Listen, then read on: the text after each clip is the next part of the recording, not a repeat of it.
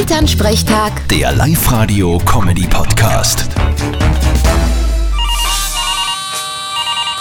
Hallo Mama. Grüß dich, Martin. Du, stell dir vor, in England hat einer 31 Tage lang jeden Tag vier Kebab gegessen. Naja, wenn's ihm schmeckt. Ja, eh für einen guten Zweck, aber viel ist das schon.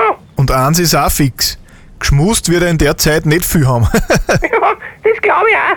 Ist du auch öfter ein Kebab? ja, kommt schon vor. Oft auch unbewusst. Wie geht denn das? Naja, quasi am Heimweg vom Fortgehen. Das rennt oft an mir vorbei. Haha. Aber ich mache jetzt eh die Kebab-Diät. Und wie geht die? Ich trau mich so lange im Kreis, bis das Fleisch auffällt. Vierte Mama. Haha, Scherzkeks. Bitte, Martin. Elternsprechtag. Der Live-Radio-Comedy-Podcast.